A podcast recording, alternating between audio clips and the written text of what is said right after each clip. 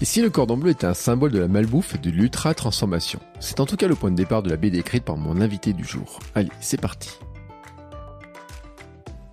Bonjour à toutes et à tous et bienvenue dans ce nouvel épisode du podcast Sport et Nutrition. Je suis Bertrand Soulier, créateur du podcast Running Kilomètre 42 et j'ai créé ce podcast avec Happy Run, des apiculteurs passionnés par la course à pied et amateurs de longue distance qui proposent une gamme de nutrition sportive naturelle. Dans ce podcast, nous intéressons principalement à ce point important et si complexe, la nutrition sportive et la plus naturelle possible. Et nous avons décidé de partir en compte d'athlètes, de sportifs, d'aventuriers, d'entraîneurs, de spécialistes de l'alimentation sportive. Aujourd'hui, on va moins parler de sport, mais on va parler d'alimentation. Je ne sais pas si vous avez déjà vu cette vidéo. Des journalistes ont essayé de reproduire un cordon bleu et ont montré que dans ce produit qui est très classique, où il n'y a en apparence que 4 ingrédients, les industriels peuvent en mettre pratiquement 20. Mon invité du jour a fait du cordon bleu le guide dans l'univers de la malbouffe et des aliments ultra transformés dans sa BD. Vrob est un auteur de BD au parcours singulier qui nous explique à la fin de cet épisode. Il a sorti il y a quelque temps une BD qui s'appelle La malédiction du cordon bleu, un livre passionnant sur la manière dont l'industrie a transformé l'alimentation et comment ça menace notre santé et notre planète. Un livre dans lequel vous retrouverez d'ailleurs un ancien invité du podcast, Anthony Fardet. Je dois le dire, j'ai adoré ce livre et je pense que c'est un cadeau à faire à tous ceux qui n'aiment pas lire et ont besoin de prendre conscience de ce qu'ils mangent. Avec Vrob, nous avons discuté de cette industrie de la malbouffe, de l'histoire autour des produits transformés, de leur impact économique et médical dans nos sociétés et des changements de comportement de nous tous pour amener les industriels à changer leurs procédés. Et rassurez-vous, on parlera quand même un tout petit peu de sport et notamment d'un ancien tennisman qui faisait de la pub pour des produits qui n'ont pas vraiment, vraiment d'intérêt sur le plan sportif. Mais avant de vous laisser avec ma discussion avec Vrob, je vais remercier Coro qui sponsorise cet épisode. Notre discussion vous montre l'intérêt de se tourner vers les produits les moins transformés possibles, de varier notre alimentation, de trouver des ingrédients bruts, miser sur le bio, choisir précisément les aliments que nous consommons, de bien choisir ses huiles, céréales et noix. Et parfois, ils ne sont pas si faciles à trouver à proximité de chez nous. D'ailleurs, dans une planche de sa BD, Vrob rappelle que l'on peut se tourner vers des boutiques en ligne, et justement, c'est le cas de Coro. Coro, K-O-R-O.fr est la boutique pour les passionnés de produits sains. Coro propose plus de 1200 produits, la marque privilégie les emballages grand format pour éviter de consommer trop d'emballages plastiques et opter pour un circuit commercial court entre le producteur et le consommateur quand c'est possible. D'ailleurs, petite confidence, je peux vous dire que certains de nos invités du podcast sont clients chez eux et utilisent leurs produits dans leurs recettes. Et pour vous aider dans votre budget, nous avons négocié avec une réduction sur toute la boutique. Il vous suffit de vous rendre sur la boutique Coro koro.fr et utiliser le code APIRON5 pour en profiter. Je remercie tout particulièrement Coro de soutenir ce podcast et maintenant je vous laisse écouter ma discussion avec Vrob. Allez, c'est parti. Bonjour Vrob. Bonjour. Comment vas-tu? Bah, Ça va super. Merci beaucoup euh, pour l'invitation ça fait plaisir. Ah, mais et je te l'ai dit juste avant qu'on enregistre, ton livre, je l'ai dévoré. Alors, c'est en plus, c'est bien parce que euh, au moins, je pense que je, je serai en bonne santé après l'avoir dévoré. En tout cas, si tout le monde le dévore comme ça, il va découvrir euh, peut-être pas une nouvelle facette pour nos auditeurs parce que c'est des sujets qu'on a déjà abordés. Et je dois d'ailleurs dire qu'il y a un personnage de ton livre qu'on a déjà eu en invité du podcast, c'est Anthony Fardet. Donc la thématique, euh, d'un coup, là, les gens, ils savent bien de quoi on parle. Mais vraiment, déjà, tu vois, euh, je lance pas des fleurs gratuitement comme ça, mais vraiment, je dois le dire, ton livre, d'une part, je l'ai dévoré, j'ai trouvé très intéressant et puis alors vraiment très complet et qui permet vraiment de voir le la partie euh, big food comme tu le mets là sur le titre qui est vraiment euh, de voir sa globalité et son histoire. Et j'ai trouvé ça mais passionnant. Bah écoute, merci beaucoup, c'était un peu le but euh, en effet de de parler de, ce sujet un peu on va dire un peu lourd quand même parce que c'est quand on creuse ce sujet-là, c'est pas c'est pas très jojo. Et, c'est vrai que moi étant assez fan de de enfin je suis très consommateur de, vulgarisation euh, scientifique, historique, enfin un peu tout, euh, plein de sujets euh, peuvent être très intéressants selon comment c'est amené, et surtout quand c'est amené par l'humour, moi j'aime beaucoup, donc voilà, je me suis essayé à, ce, à cet exercice et, ça m'a bien plu parce que je me dis que c'est un, sujet important, je pense que c'est assez actuel. Enfin, on, a, je pense, de plus en plus de gens qui se demandent comment bien se nourrir. Euh, comment être en, bonne santé euh, et donc euh, voilà d'amener ça de façon un peu un peu légère ça peut aider je pense. Mmh. mais en plus ce qui est ce qui est vraiment intéressant c'est bon il y a le côté léger avec les aventures quand même du du cordon bleu. Mais en plus je trouve ça génial parce que rien que le titre déjà il, il a patte et puis toi, tu l'as sûrement vu cette vidéo de cordon bleu avec ses 17 ou 19 ingrédients, là où on devrait en avoir 3 ou 4. Et t'en parles d'ailleurs de, de, ce fait qu'on ne avoir que quelques ingrédients, alors qu'on se retrouve avec plein plein d'ingrédients. Et tous ceux qui ont vu la vidéo où les gens essaient de reconstituer des cordons bleus avec tous les ingrédients qu'il y a dedans, je pense, ne regarde plus les cordons bleus de la même manière. Et ce qui est, ce qui est génial chez toi, c'est en fait le cordon bleu, il nous amène dans un voyage autour de la malbouffe, mais on découvre un nombre de trucs. Euh, moi, par exemple, j'ai découvert l'existence de Monsieur Liebig. Alors, et l'histoire complète, elle est passionnante, je trouve, parce qu'elle en dit aussi beaucoup sur le lien entre le, notre alimentation, mais aussi l'économie, toutes les imbrications qu'il y a en fait. Oui, ouais, ouais, c'est vrai que bah, moi-même j'ai appris, enfin voilà, j'ai appris beaucoup de choses euh, en, faisant cette, BD. Euh, c'est vrai que l'histoire de Liebig est, c'était pas le seul, mais je, me suis dit, il faut bien que j'en prenne un qui représente bien le sujet. C'est-à-dire qu'à la base, c'est un chimiste, le gars. Mm. Et il s'est mis à faire des, soi-disant, des aliments pour les gens, quoi. Enfin, des, ouais, des, de la viande, on va dire de la, la viande accessible aux plus défavorisés, notamment euh, du jus de viande recomposé. Enfin bon, c'est un truc euh, euh, vraiment, euh, je jamais je, je, je, je, mangerai ce machin. Euh, mais c'était dans un contexte où où il fallait il fallait que les ouvriers soient productifs et on pensait qu'il fallait absolument qu'ils mangent de la viande pour être fort. Euh, euh, et, et, donc, il a eu cette idée de, mais euh, tous les déchets de viande de, l'industrie qui commence, de l'industrie de la viande, notamment bovine, mais pas que, hein. mm. mais surtout en Amérique du Sud. oui, c'est ça. Je crois qu'il récupérait en Amérique du Sud des tous les déchets de viande pour en faire ce, jus et, et, donc faire faire croire que voilà, on pouvait euh, manger de la viande pour, euh, pas cher. Quoi. Euh, ça, ça, ça, je trouvais ça pas mal comme point de départ pour dire bon bah c'est un peu c'est un peu de sa faute si on en arrive là. c'est de sa faute, mais en fait c'est un mouvement général en fait. Ce qui est intéressant aussi, c'est de voir comment finalement l'industrie avait besoin de bras avec la révolution industrielle et, euh, et c'est vrai que l'alimentation est vraiment liée à notre capacité finalement à, à être costaud pour travailler quoi. Oui, tout à fait. Bah, C'est-à-dire qu'on on a besoin pour euh, juste vivre euh, chaque jour de bien s'alimenter et d'avoir un bon équilibre pour, euh, enfin, de tout point de vue. Donc, donc c'est hyper important. Et, et ce qui est intéressant, c'est de voir l'évolution de la recherche dans ce domaine, quoi, où, où, on a commencé par par essayer de, de, d'aller chercher à, la plus petite échelle, à l'échelle moléculaire, ce qu'il y avait dans les aliments, pour décomposer ça. Euh, donc c'est ce qu'on appelle la vision réductionniste, hein. Mmh. euh, c'est-à-dire décomposer les aliments euh, en une somme euh, de nutriments, euh, ce qui fait que on, a eu des un peu des, des dérives, mais bon, c'est un peu la dans la logique du monde qui évoluait comme ça. Et, euh, et on s'est retrouvé avec euh, à blâmer. Euh, c'est comme ça qu'on ouais, qu'on a blâmé le, le, gras, par exemple, dans les, à partir des années 70, mm. si j'ai pas de bêtises. Ouais, c'est ce que tu dis dans le livre. Et on, on s'est rendu compte, c'est ça qui est le paradoxe, c'était qu'aux États-Unis, c'est là où il y a commencé à y avoir une explosion d'obésité. Mm. Donc il y avait un problème. Et, et, et même encore aujourd'hui, on a du mal à, à, à, faire comprendre aux gens que le gras c'est bon. C'est juste que euh, il faut, il faut, il faut euh, trouver le bon gras, la bonne graisse. Euh, bon, en général, c'est quand même plus la, végétale qui est la, qui est meilleure. Euh, mais euh, puis dans les végétales, il faut faire attention. Enfin voilà, le, degré. Enfin, il faut pas qu'elles soient raffinées. Il faut que ce soit des, des huiles euh, vierges, extraites à froid. C'est quand même, c'est, c'est meilleur pour la santé, hein, bien sûr. Et, et, et, du coup, on s'est Bon, et puis il y a eu des dérives après euh, sur euh, voilà comment aujourd'hui on se retrouve à, à, comment dire blâmer euh, de l'huile d'olive avec un Nutri-Scorsese mm. alors que voilà c'est quand même ça devrait être presque une base de gras pour plein de pour plein d'assaisonnements comparé à des margarines je crois enfin si je dis pas de bêtises je pense que je crois qu'il y a des margarines qui sont des aliments ultra transformés donc bien bien chimique entre guillemets. Hein. J'aime pas trop dire chimique parce que tout est tout est chimie en vrai, mais euh, c'est pour dire que c'est quand même industrialisé et que c'est et que c'est mieux noté que que de l'huile d'olive ça fait un peu peur.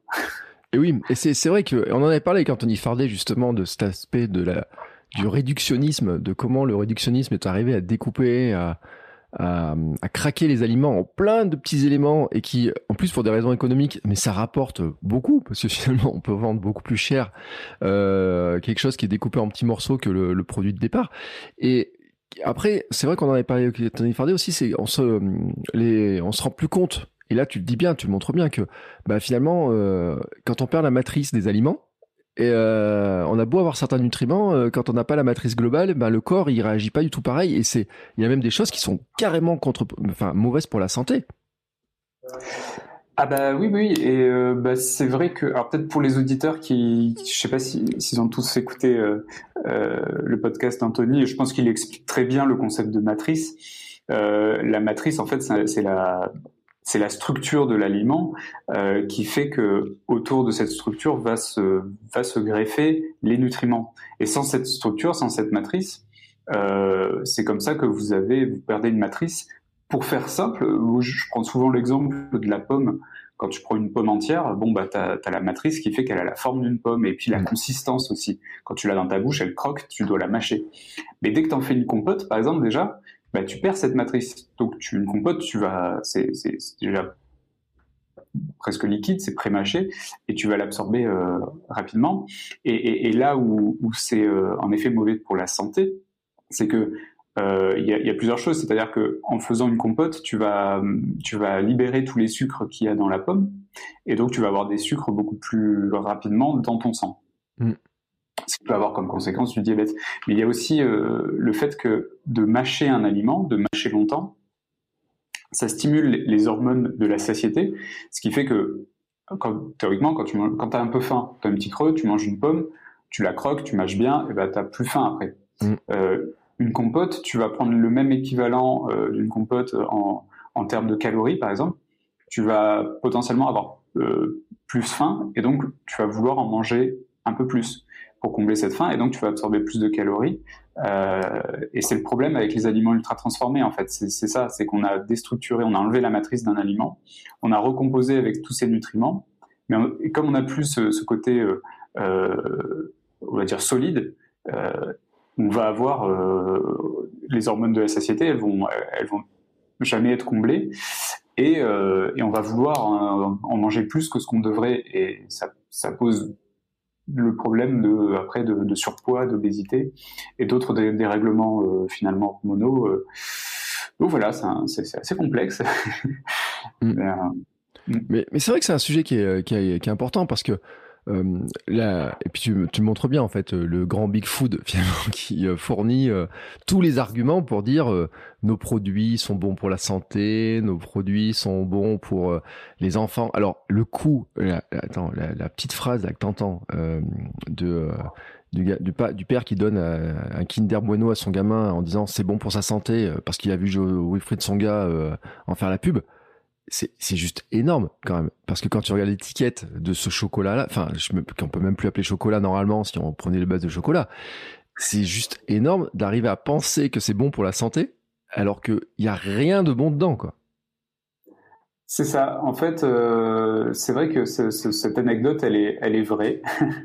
j'ai vraiment eu ça. Euh, euh ça m'avait à l'époque, euh, c'était un petit moment maintenant, hein, mais à l'époque, ça m'avait quand même un peu interpellé en me disant euh, eh, à quel moment ils ont dit que c'était bon pour la santé, tu vois? Mm. Ils le disent jamais. Ouais, ils le disent pas. Ils n'ont pas le droit. La façon dont c'est fait, ben non, mais ils n'ont pas le droit.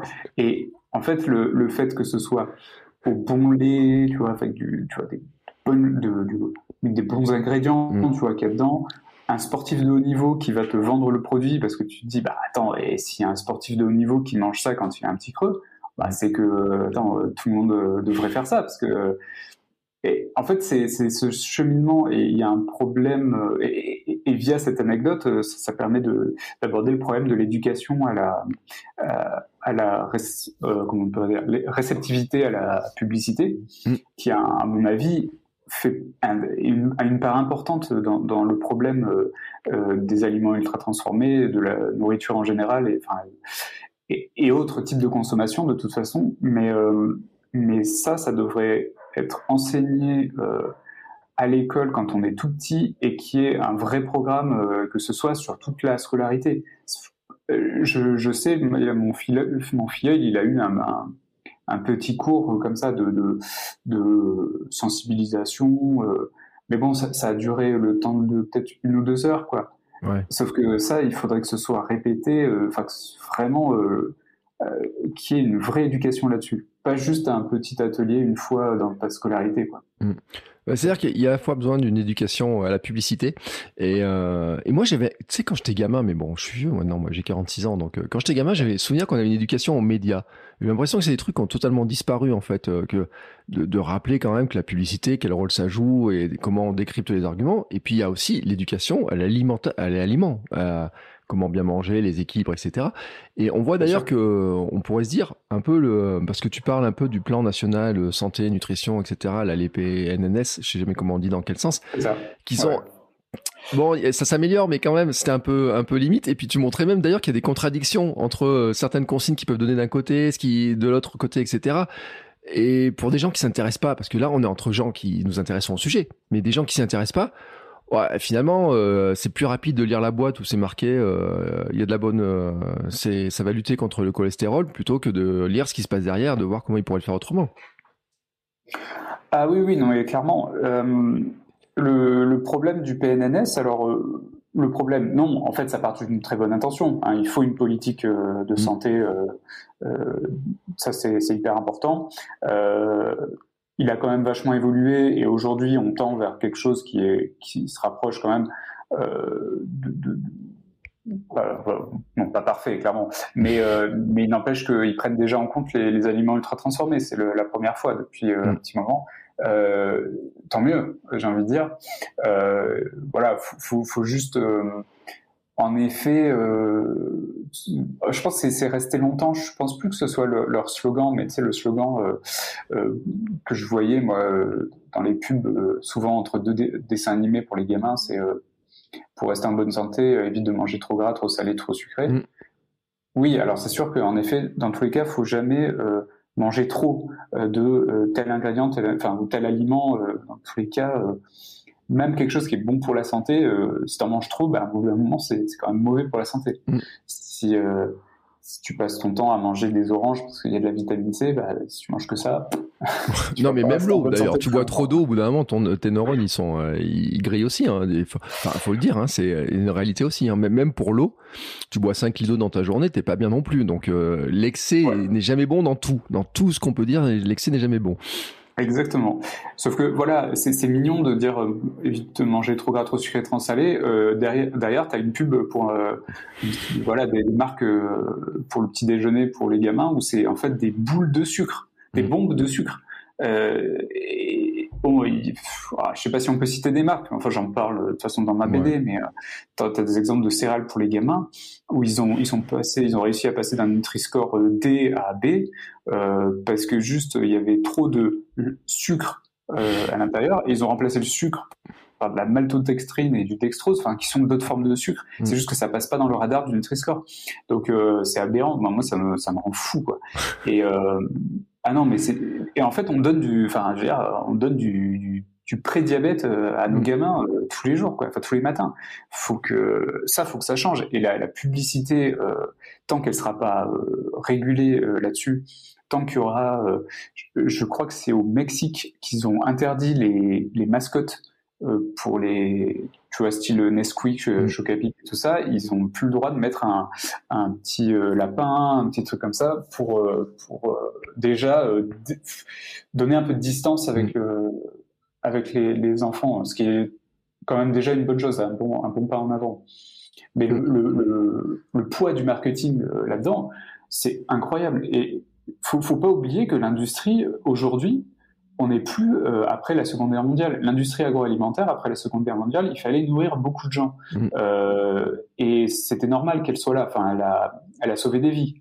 Aujourd'hui, euh, l'industrie, avant tout, c'est de faire le maximum de profit, que ce soit en, en minimisant les coûts ou en, en, vendant le plus de, de, de choses euh, qui sont produites déjà à bas coût et donc avec des produits qui sont euh, très mauvais euh, au final pour la santé. Donc, euh, et tout ça a une répercussion. Il faut se dire que, enfin, ces choses-là, ça a un coût pour la société. c'est un coût sanitaire. Mm.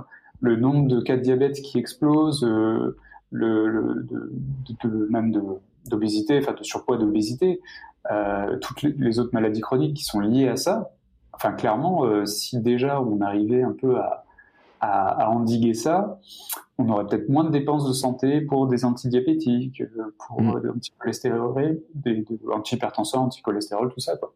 Donc, donc il y, a un travail global, un travail holistique, comme en parle très bien Anthony Fardet, à mm. faire là-dessus. C'est pas que, euh, c'est vraiment, c'est voir une vision d'ensemble de, ce problème qui est, hyper important. Mais, mais en plus, alors tu as une, petite bulle là qui est, euh, qui est énorme sur le fait que Aujourd'hui, on meurt plus vieux, on gagne en espérance de vie, mais en fait, euh, en moins bonne santé. Et, et c'est vrai d'ailleurs, il y a un truc, tu, alors tu donnes pas le chiffre, mais l'espérance de vie en bonne santé, hein, qui est un chiffre vraiment en France, alors si tu dis j'ai 64 ans et tout full corps, mais en fait c'est vrai que c'est l'espérance de vie en bonne santé grosso modo. À partir de là déjà on voit, mais les gens quand il leur reste 20 ans à vivre, avec alors là tu marques diabète, cancer, obésité, etc. C'est là où on parle du coût euh, global pour la société, euh, mais il peut arriver avant euh, avec d'autres choses, etc. C'est vrai que c'est t'as l'impression quand même que d'un côté on espère, on remplit de malbouffe d'un côté, et puis que de l'autre côté la société il faut qu'elle absorbe et qu'elle essaye de, de, de, compenser les, les, méfaits de tout ça et, et que c'est euh, ces deux luttes en fait. Alors je dis pas euh, c'est pas bien mal ou quoi que ce soit mais que en plus il y a les lobbies qui se mettent dedans. Tu en parles très bien. Tu dis comment là l'Europe à un moment donné euh, a pu essayer de bloquer, que la Norvège s'est battue pour que finalement, bah oui, on peut quand même se battre là-dessus. Tu parles de certains pays, on, on pourra reparler du Brésil aussi avec le fameux Nova. Euh, C'est-à-dire que c'est un peu une lutte entre les États, les systèmes de santé, l'industrie, les lobbies, euh, les gens qui sont au milieu dedans, qui sont un peu, on est un peu feignants en plus, en plus dans tout ça, quoi. C'est pas simple de, de regarder cette question-là. Non, non, ah bah, c'est sûr qu'à l'échelle individuelle, euh, c'est devenu très compliqué parce que justement, euh, ce, ce, problème est prédominant euh, partout. Enfin, tu vas quand tu vas dans un supermarché parce que t'as pas le choix. De, imagine t'as pas le choix euh, pour aller acheter ta bouffe. Euh, bah, tu vas au supermarché d'à côté. là, tu vas avoir hors légumes, tout ce qui est frais, tout ce qui est légumes et frais et légumes tu vas avoir environ 60, plus, je crois que c'est plus de 70% des produits qui sont emballés qui vont être des aliments ultra transformés, donc potentiellement dangereux pour ta santé. Mm. Et c'est compliqué quand déjà bah, tu n'as pas cette notion d'ultra transformation, qu'on te dit euh, à la télé ou euh, à la radio que c'est ça, c'est bon pour ta santé, ou que c'est enrichi avec des vitamines, donc c'est super bon, euh, et que derrière, au final, tu, tu vas consommer ça, tu vas avoir du diabète quelques années plus tard. Euh, c'est pas drôle le diabète. En, vrai, on a l'impression parce qu'il y a des médicaments euh, pour euh, enrayer ça, bah, enrayer entre guillemets. Non, c'est juste tu vas faire baisser ton, ton sucre dans le sang quand c'est déjà trop tard. Et ou même bon jusqu'à avoir de l'insuline, mais tu as des conséquences graves avec le diabète. C'est pas juste c'est pas juste du sucre dans le sang. Ça, ça, ça te bousille les yeux, ça peut te bousiller les reins ça, ça peut, tu peux aller jusqu'à l'amputation. Mmh. Euh, moi, quand j'étais, enfin, tu vois, avant, j'ai une formation, je, je, suis pharmacien à la base. Oui, on l'a pas dit, mais c'est vrai que c'est, c'est, marrant parce qu'un pharmacien qui dessine comme ça, qui fait des BD, c'est, euh, on en parlera après, mais c'est, euh, c'est quand même un, c'est, c'est, c'est vrai, c'est vrai que c'est un parcours qui est atypique. On en parlera un petit peu après, mais euh, c'est vrai que avec ton passé de pharmacien, quand même, tu as des choses, tu dois, tu dois voir aussi l'impact des maladies. Hein. Ben, c'est ça, c'est que en, faisant cette BD, je me suis rappelé, je me suis dit, c'est vrai que j'avais quand même beaucoup de patients qui étaient diabétiques. Mm. il y en avait qui étaient amputés quand même, hein, à cause de ça. Euh, c'est pas rien. Et, euh, et c'est là où je me disais, bon, à l'époque, c'est vrai que ce que j'aimais bien dans ce métier, c'était de ce côté justement euh, de vulgarisation et d'essayer d'expliquer euh, des notions un peu complexes aux patients. Et, et c'est vrai que sur, sur, sur l'alimentation, bah, je n'avais pas cette, euh, ce, le côté aliment ultra transformé euh, dans ma tête. Et euh, je pense qu'aujourd'hui, ça me, ça me servirait vachement pour justement expliquer comment mieux manger. C'est pas juste, c'est pas juste le fast-food, quoi, la malbouffe. Hein. C'est ouais. pendant longtemps, on a dit bon bah c'est McDo, Burger King, compagnie. Oui, c'est sûr, c'est de la malbouffe et euh, faut, tu peux occasionnellement en manger, mais euh, bon, faut que ce soit très, voilà, très occasionnel parce qu'en plus, euh, bon, il y a tout le côté, c'est vrai qu'on n'en a pas parlé, mais tout le côté euh, social, environnemental qu'il y a derrière. Hein, c'est pas juste, c'est pas juste des mauvais aliments. et donc, qu'est-ce que j'étais en train euh, oui, de la malbouffe et la malbouffe, bah, c'est aussi euh, ce, que, ce que tu peux acheter pour te nourrir au quotidien euh, au supermarché. Qui... Mm. Voilà. Mais c'est vrai que le McDo a été montré comme le grand méchant. Il faut toujours un grand méchant dans les histoires. C'était bien pratique d'avoir un grand méchant en fait qui focalise un peu l'attention. En plus, il est américain, donc en France c'est parfait. C'est le méchant envahisseur qui, euh, qui, achète tous les terrains pour faire des restaurants avec des burgers, des frites, qui vient nous tuer notre sandwich, euh, notre jambon beurre, qui vient tuer nos petits restaurants, etc. Mais c'est scandaleux, ils vont tout. Et puis en fait, à côté de ça, on a les, quand même, en plus en France, on a quand même des géants de l'agroalimentaire qui produisent, qui n'ont pas besoin des Américains ou qui que ce soit pour pour produire des trucs euh, immondes. Et euh, si on prend à l'échelle européenne, parce que on parlait de Monsieur Lebig, il, il, il est allemand, Monsieur Lebig, j'imagine, hein, la, la, chimie,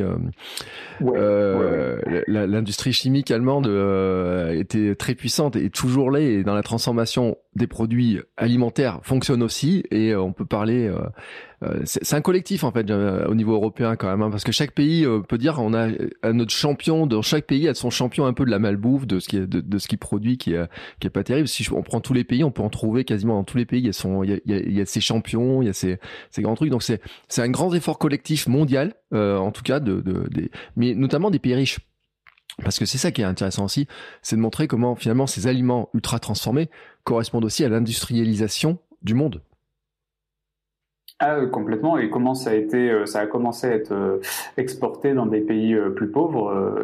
par exemple, en Amérique du Sud, hein, il y a eu, s'il y a une explosion de, surpoids, de diabète, d'obésité, eh ben, c'est parce qu'ils sont passés d'un régime traditionnel euh, équilibré euh, à un régime industrialisé euh, occidental. Quoi. Il n'y a pas de mystère. quelque part, c'est que c'est pas très bon. Il n'y a pas de mystère, oui. C'est-à-dire que tu, rajoutes des choses et euh, bon après euh, le, cordon bleu quand tu mets la, liste des, euh, des ingrédients qu'il y a dedans, c'est vrai que c'est hallucinant quand même les cordons bleus. Euh, et j'avais vu, tu vois, j'ai, j'ai, savais pas qu'il y avait une mairie qui avait interdit les cordons bleus dans les écoles quand même. Ah bah ouais, ouais la mairie de Lyon, euh, bah, c'est un peu comme ça que j'ai eu l'idée du titre et puis de l'histoire, ça, ça tourne autour du, du, cordon bleu, je trouve ça marrant, parce que ça avait fait euh, du bruit en disant oui, on veut interdire la viande dans les écoles, dans les cantines. Euh, l'idée là, beaucoup, le cordon bleu, je, je suis pas sûr que c'était du cordon bleu artisanal, enfin fait, voilà, fait sur place. non, c'était du cordon bleu bien industriel. Et puis, bah, on sait que dans les cantines, enfin, tout ce qui est restauration collective, on, minimise les coûts aussi. Donc on va aller vraiment moins cher. Donc qui dit moins cher, euh, ben, euh, généralement c'est quand même euh, le, moins bon pour la santé. et, donc bah, moi je, trouvais ça c'était une très bonne chose. Le problème, c'est que les gamins, même moi, je, tu vois, j'aimais ça quand j'étais petit. Aujourd'hui, tu me fais, tu me fais plus manger un cordon bleu, je trouve ça dégueulasse. Mais sauf si, alors, moi, j'aimerais bien goûter un cordon bleu fait maison, pour, mm. tu vois. Même si, alors, je suis végétarien, mais si, si, si quelqu'un me fait ça avec une bonne viande et tout, pourquoi pas, tu vois, une fois, de temps en temps. Euh, et, euh, et, et ouais, j'ai trouvé ça très bien que, que ça, ça, sorte des cantines. Pour, euh, ça permet aussi de communiquer dessus. Mm. Euh, à ce moment-là, on a pas mal parlé justement du problème des aliments ultra, ultra transformés et que bah, quand tes parents, euh, ton gamin, t'as pas envie qu'il bouffe de la merde. Hein. Bah, je sais pas. Euh, moi, j'ai eu l'impression que tous mes potes autour, comme dès qu'ils ont eu des gamins, ils ont commencé à faire attention à ce qu'ils leur donnaient à manger mm. comparé à, avant où ils faisaient moins attention quoi pour eux. Mais par contre, pour leurs enfants, oui. Mais on sait hein, que c'est un vrai changement en fait, parce que moi, je suis, euh, je suis papa depuis euh, ma petite fille à 4 ans et demi. Moi, j'ai changé un petit peu avant, mais c'est vrai que ça participe aussi où on se, on se dit, on augmente encore finalement l'attention sur des choses. Euh, par exemple, quand on regarde les menus à la cantine, on se dit mais oh et en plus, tu sais, c'est la, la, caution, c'est marqué validé par euh, la pédiatre ou je sais pas quoi, tu vois tout. Et euh, ma femme fait une naturopathie et donc a un gros volet sur la nutrition et puis qui a en contact avec pas mal de gens. Elle regarde les trucs et dit oh attends. Alors la nouvelle étiquette, quand même, c'est de dire c'est bio. Eh, euh, et là, t'en parles un petit peu, il me semble, quelque part que bah, l'étiquette bio, il euh, y a des gens pour qui bio égale bonne santé. Mais en fait, le bio et le vegan, c'est pareil, parce que les produits végétariens, végétaliens et compagnie qu'on trouve dans les supermarchés sont aussi ultra transformés. Et euh, finalement, ça résout pas le problème. C'est-à-dire que les gens, dans leur tête, c'est c'est bio, c'est meilleur. C'est sans viande, on diabolise la viande, donc à limite, on va dire, on va, je vais prendre la saucisse vegan dans le supermarché, mais Uknaki, qu'elle soit végane ou pas, reste un produit transformé, quoi ça reste un produit transformé, ça reste tout aussi mauvais pour la santé. Euh, c'est toujours pareil, c'est une question de marketing. Donc euh, l'industrie s'est engouffrée dans un dans une demande euh, qui, qui, est croissante. Hein, donc tout ce qui est en effet produits végétaux, produits bio et tous les travers que ça engendre. Donc le bio, c'est bien quand il est local, de saison, qu'il est frais, enfin que tu prépares toi-même des matières premières bio qui viennent euh, pas de l'autre bout du monde non plus. Mm. Quoi, faut, faut faire attention à ça. Euh, et, puis, euh, puis en effet, tout ce qui est tous les, les, alternatives véganes, moi ça me ça me rend fou ces histoires. Puis pour avoir goûté, vraiment, je déteste ça. Enfin, c'est non mais c'est vrai. Enfin, tu vois. Moi, je, tu vois, je suis vegan à la maison, végétarien quand je suis pas parce que c'est compliqué en France. Euh, mm. Puis, puis c'est compliqué socialement encore. Enfin, il y y a une sorte de euh, quand même de haine anti euh, anti végane végétarienne euh, je trouve qui est, qui, est, très particulière pour avoir un peu voyagé dans les autres pays c'est pas du tout le cas. Mm. mais en France putain c'est je trouve ça chaud. Et quand, même quand tu vas au supermarché c'est vrai que les alternatives véganes sont pas encore non plus hyper bien implantées mais ça existe quand même. Notamment bah, malheureusement dans des peut-être des fois aussi dans des magasin bio, justement spécialisé bio, faut faire attention. Et il y a des aliments ultra transformés. Donc en fait, il faut apprendre à, lire les étiquettes, à lire les ingrédients, voir si ça passe, si ça passe pas, si vous estimez que. Alors c'est toujours pareil. Euh, occasionnellement, on peut manger de l'aliment ultra transformé, mais euh, voilà, faut que ce soit, soit vraiment. Euh, bah, D'ailleurs, euh, d'un point de vue euh, euh, chiffre, si tu consommes plus de, de 13, 13% euh, de calories euh, liées à un aliment ultra transformé, tu as un risque d'obésité. Ouais. Euh, qui est, enfin, du moins de surpoids sûr et d'obésité. 13%, c'est quand même pas beaucoup. Hein, de, de Aujourd'hui, tiens-toi bien, en France, mais ça c'est dans, dans, le livre d'Anthony Fardet, je l'ai trouvé le chiffre, j'en parle pas là dans, dans ma BD, mais en France, car, les gamins, c'est 45% d'aliments ultra, ultra transformés. 45. La moyenne, c'est 30%. Les adultes, c'est euh, voilà, ça, tourne autour de 30-35%. Mais, mais les, les gosses, c'est 45%. ça, me, ça me fait peur, ces chiffres. Quoi. Et, euh, et donc, faut inverser la tendance. Il faut, faut revenir à de, voilà, du, du plus... Euh, comment dire Oui, chercher les matières premières, euh, travailler soi-même, trouver des recettes qui sont faciles et rapides à faire si vous aimez pas cuisiner. Mm. Moi, c'est mon cas, tu vois. J'aime pas cuisiner. Et ben avec ma femme, euh, on, a trouvé des petites recettes euh, hyper euh, faciles et rapides à faire. Et du coup, ça me permet de manger hyper varié, pareil de saison et le plus local possible. Mm. donc c'est un, une déconstruction et puis un et, puis un ouais un peu de recherche, un peu de temps à passer dessus, mais franchement ça vaut le coup parce que moi j'ai pas envie en effet à 60 ans de d'avoir plein de problèmes de santé et de et de me dire, euh, puis je, vais, je, vais, passer potentiellement 20 ans avec euh, ces problèmes-là. Voilà. Mais en fait, après, euh, il y, a, y, a, y, a, un accès qui, est, qui est pas si simple que ça. Et alors, tu le dis, en plus, ce qui est intéressant, c'est que tu, tu dis que bah, finalement, les supermarchés, il y en a partout. c'est souvent, d'ailleurs, ils ont bouffé, enfin, bouffé les épiceries, les petites épiceries, etc. Moi, là, tu vois, euh, là où j'habite, euh, si je veux faire les courses à pied, euh, et pourtant je suis dans une ville, bah, attends, en périphérie de Clermont, mais il y a 20 000 habitants, etc. J'ai des supermarchés partout.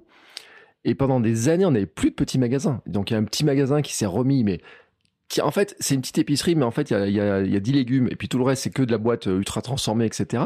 Et après, à part le marché, il y a, y a rien, tu vois. Tu, si je veux acheter du produit brut, etc. On n'a pas de jardin parce qu'on habite en maison de bourg. Euh, donc tu te dis à un moment donné aussi, l'accès, finalement, ce qui se retrouve autour de toi, c'est les supermarchés pour faire les courses. Et ces supermarchés sont remplis de ces produits-là, en fait. Donc, euh, il y a aussi des, c'est pour ça aussi que les AMAP, euh, on voit les, le, qui peut y avoir le succès des AMAP, qui peut y avoir le succès de, plein d'initiatives. Et tu parles aussi des sites internet, où on peut commander certaines choses, etc. Mais, parce que c'est pas si simple que ça pour, euh, pour certains produits. Et puis, on va y rajouter le coût, qui peut être aussi, des fois, un peu exorbitant sur certains produits. Alors que, franchement, il n'y aurait pas lieu que ce soit le cas, quoi. Ouais, non, c'est clair. Bah oui, on est passé de, du petit magasin, petite épicerie d'à côté, tout le monde avait le, marché et son épicerie, à le supermarché, voire l'hypermarché, encore pire. Alors, le truc, c'est que moi, je dis pourquoi pas. Euh, au final, le supermarché, bon, ils sont là. On va mm. pas, on va pas les détruire et puis on va pas non plus virer tout le monde. Euh, après, ça, se discute. Le, ils vont les virer avant nous avec les casses automatiques. C'est ça, la, robotisation. Après, moi, je suis pas contre la robotisation quand c'est mm. pour des tâches qui sont. Ah, moi non plus. Voilà. Maintenant, il faut économiquement, faut, faut assurer derrière et puis pouvoir euh, euh bah, indemniser les gens. Quoi. Euh, bon, bref, petite parenthèse fermée. Le, le supermarché, en fait, ce qu'il faut, moi, je, je, je dis pas. L'idée, c'est pas dire l'agro-industrie, c'est, mauvais. Non, l'agro-industrie, il faut juste qu'elle s'adapte au, enfin, comment dire, enfin, qu'elle ne résonne plus comme si c'était la, la, fin de la Seconde Guerre mondiale et que euh, aujourd'hui, il y a d'autres problématiques de santé. Et elle a les moyens parce qu'elle a déjà l'infrastructure. Mm. Euh, elle, a les moyens financiers parce qu'ils font tellement de, de profits que ça leur coûterait vraiment pas grand-chose et ils seraient jamais perdants à faire mieux pour la santé des gens, dans tous les cas.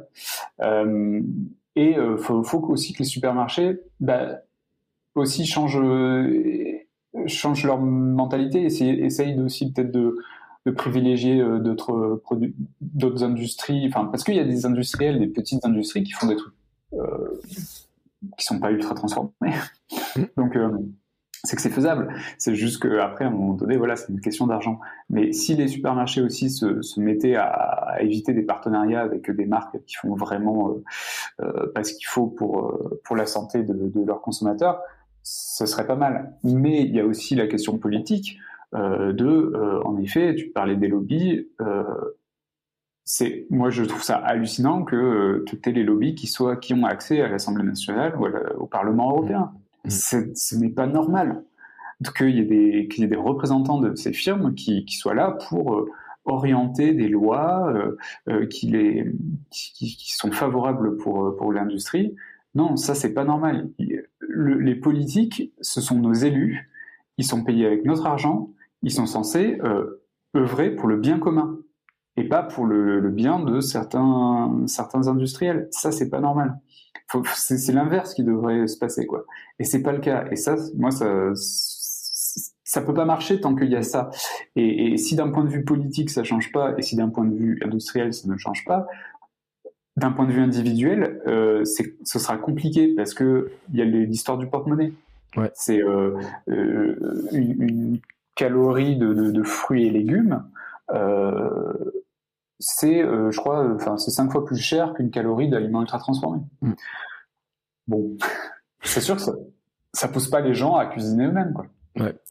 Et puis, euh, alors, c'est drôle parce que donc euh, hier, je, je regardais le, le, livre à nouveau, et puis euh, en courant le matin, j'ai écouté un podcast sur euh, qui est qui est fait par le Festival de Montreux, tu sais le Festival d'humour de Montreux. Et une année, ils avaient eu Urbain qui avait fait un sketch sur les véganes et euh, qui avait fait un peu polémique, etc. Et qui, dans la justification de ce qu'il raconte, il y a des éléments qui sont super intéressants et d'ailleurs qui, qui, un peu le truc. Et notamment qui dit bah ouais mais euh, les restaurants vegan, euh, les légumes ils sont super chers, ils les vendent pas au prix d'un légume etc. Il y a, il y a des on est il y a aussi la notion de goût. On a enfin ma femme hier m'a fait une réflexion hier elle s'est fait des elle était pas trop le moral, elle a voulu faire des pâtes, etc. Et puis dedans, elle met un peu de gras, tu sais, et puis elle dit, oh, punaise, quand même, ça réconforte, ce truc, tu vois. Et Urbain, il en parlait aussi dans ces histoires-là. C'est-à-dire que, euh, dans notre éducation aussi, je pense, tu vois, il y a des, c'est des, un truc qui est pas facile, c'est que, euh, on parlait tout à l'heure du McDo, on pourrait parler des frites. Euh, il y a des trucs qui sont réconfortants quand même dans le, dans l'industrie agroalimentaire. On pourrait, les gâteaux, tu vois, tout un, un truc comme ça aussi. Ça, on a des réflexes qui viennent de, de très loin.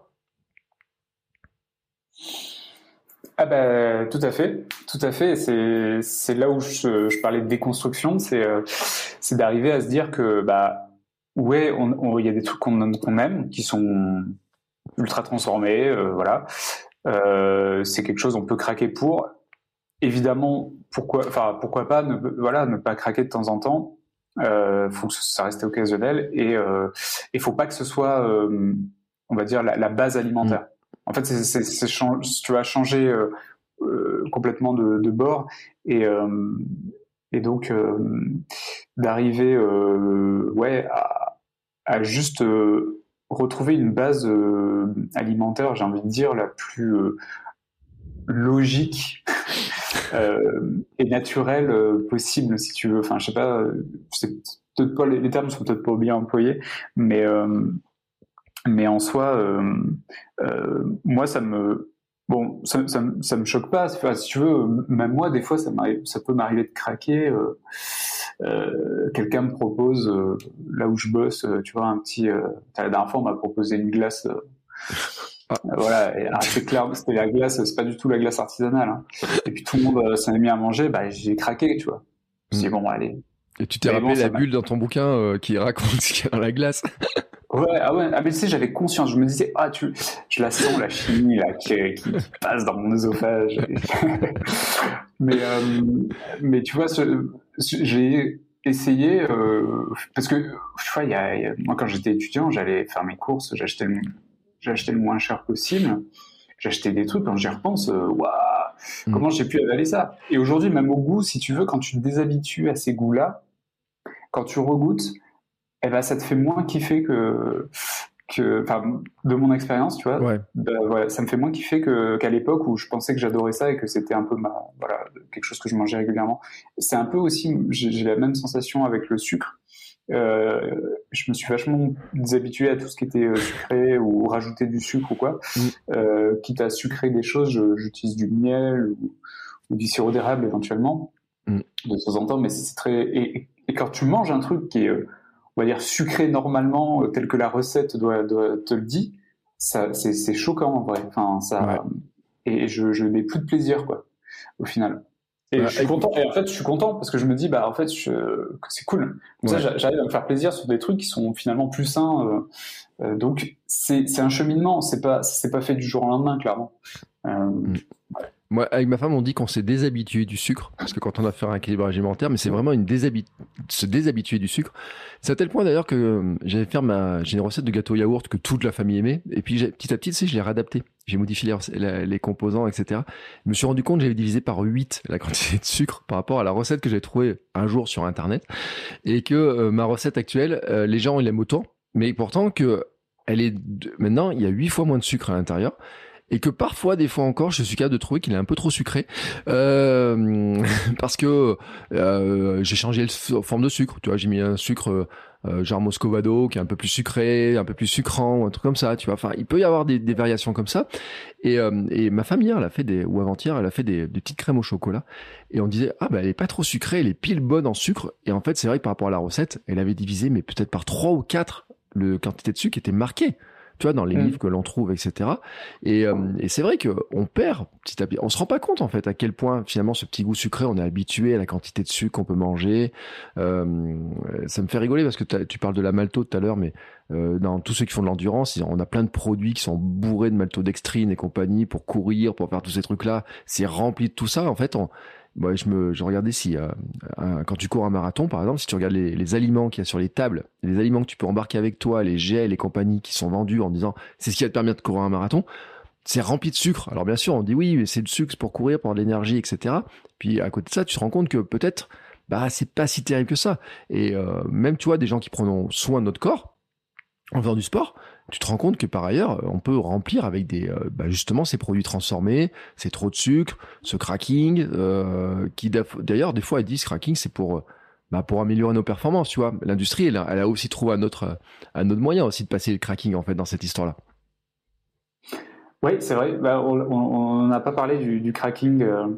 Euh, qui est en fait finalement c'est le concept du, du réductionniste de, de, de fractionner le, grain de blé, euh, euh, ou pas que le grain de blé, hein, mais je, je, prends le grain de blé comme exemple dans ma BD, euh, mm. à l'échelle moléculaire, toujours pareil, et de, de, prendre ces petites molécules et puis après de les ajouter dans d'autres aliments, d'essayer de, recomposer pour faire du pain. Quand tu vois du pain industriel, où à la base du pain c'est de l'eau, de la farine, du sel et, et, de la levure éventuellement, euh, quand tu vois que tu as deux fois plus d'ingrédients dans du pain industriel, tu te dis, bah, il y a quelque chose qui va pas, là, les amis. En plus, c'est moins cher. Hmm. ok. Alors, euh, bon, tout à revoir. Et c'est. Bon, on en a déjà parlé de toute façon sur les effets euh, sur la satiété, tout ça. Mais, mais en effet, le, côté ciblage d'une catégorie de population, bah, ça va être les sportifs, mais on en parlait tout à l'heure avec les véganes, les, les, gens qui veulent manger bio et tout ça, donc c'est un marché euh, à, récupérer. Et tout est bon après, voilà, pour pour garder ce marché, l'exploiter, euh, vendre, enfin, ouais, vendre des des choses qui devraient être euh, beaucoup plus simples, quoi, mm. et pas aussi plein de trucs, enfin, marketés, tout ça. Enfin, ouais, et puis, euh, Et puis, et puis la cible enfant aussi qui est, euh, qui est, qui est impressionnante. Et euh, tu vois, moi, ça me fait penser, tout à l'heure, on disait les entreprises, les industries, comment est-ce qu'on pourrait les faire évoluer On pourrait dire les supermarchés, tu vois. En France, on a le concept d'entreprise à mission quand même pourrait dire, euh, les industriels de l'agroalimentaire pourraient dire, on est des entreprises à mission et dont la mission est de bien nourrir les gens. À limite, tu vois, euh, le bien. Ben. et pas seulement les remplir de calories, mais avec des bonnes calories. On pourrait avoir cette notion-là. Et euh, on voit que Leclerc, un petit peu, dans en tout cas sur l'écologie, va se positionner un petit peu sur des choses comme ça. Et par contre, tu vois, c'est euh, Kellogg's aux États-Unis a un discours un peu comme ça en disant bah notre but c'est que vos enfants soient en bonne santé, tu vois, ils ont un discours comme ça. Et pourtant quand tu bois j'avais un, américain, un chef d'entreprise américain qui un jour a dit mais je, je vous donne de l'argent pour venir discuter avec moi et m'expliquer comment vous pouvez vouloir la bonne santé de mes enfants et mettre ce que vous mettez dans les produits, dans les céréales de petit déjeuner. Il dit c'est vous pouvez pas dire que vous voulez la bonne santé, tu vois le l'espèce de slogan qu'ils vont mettre. On aide vos enfants à bien grandir et en mettant dedans des produits où il y a peut-être 30% de sucre dans des céréales ou des choses comme ça. Et euh, dès le matin, en fait, euh, ils sont chargés en sucre. Et on le sait aussi, hein, euh, on parle d'hyperactivité chez les enfants, on parlait de l'obésité, mais on peut parler de plein de choses. Mais l'hyperactivité, ah bah mon gamin, il court un peu dans tous les sens. Ouais, mais si tu le charges en sucre toute la journée, à bout d'un moment, logiquement, il y a de l'énergie, quoi. Tu remplis, tu remplis, tu remplis, et on n'est pas fait pour ça, en fait. C'est-à-dire que humainement, on n'est pas fait pour avoir autant ces, toutes ces matières-là qui nous arrivent.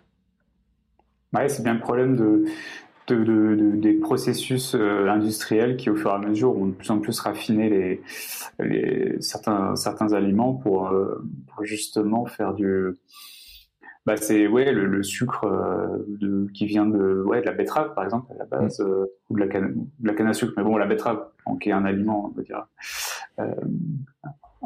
un légume, un fruit Je sais pas. Non, c'est pas un fruit comme. Une racine. C'est une racine. C'est un. Et, euh, et de, voir euh, ouais, qu'on en arrive là et d'avoir ces calories euh, ingérées, ce qu'on appelle les calories vides, parce que parce que voilà, tu vas avoir besoin d'en prendre beaucoup pour te maintenir sur la durée. C'est ça qui est, ça qui est fou. Et, et en effet, de vendre ça comme étant quelque chose qui est bon pour la santé.